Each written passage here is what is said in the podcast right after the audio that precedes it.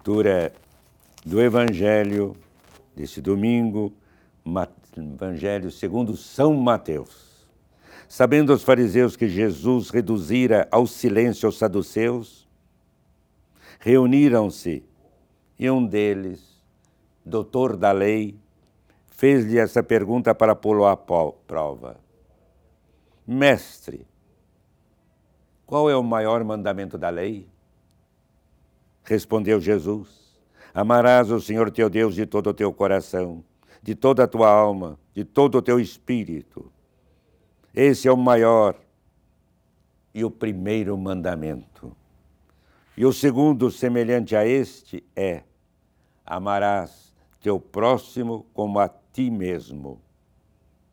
Nesses dois mandamentos se resumem toda a lei e os profetas palavra da salvação. Nós vemos aí os escribas, doutores da lei, que vão a Jesus. Que Deus abençoe a você, sempre. Vão a Jesus com qual intenção? Confundi-lo. E pergunta então qual é o maior mandamento. A resposta é clara. E nós vemos presente também no Antigo Testamento amar a Deus sobre todas, todas as coisas. Deus acima de tudo. Mas ele acrescenta isso que Jesus faz, por iniciativa própria, ele acrescenta um segundo mandamento: amar o próximo como a si mesmo. Como compreendermos esta verdade que Jesus nos transmite?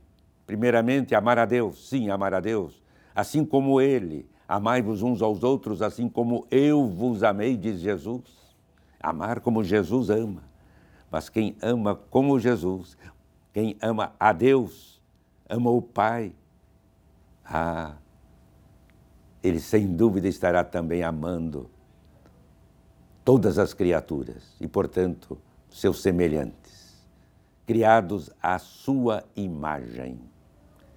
Veja que nós temos sempre isso diante de nós. Voltamos nossos olhos, voltamos nosso coração para Deus. Amamos a Deus, mas neste amor a Deus, nós não deixaremos de amar, ou contrário, vamos amar de verdade, não só de palavra,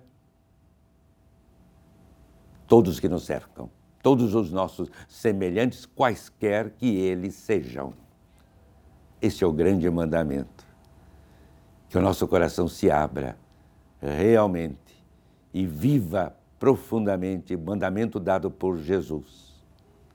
Amando a Deus e nele, neste amor, amando, fazendo o bem, querendo que todos cresçam na vida em Deus, sem dúvida nenhuma. É o que eu espero e desejo para você.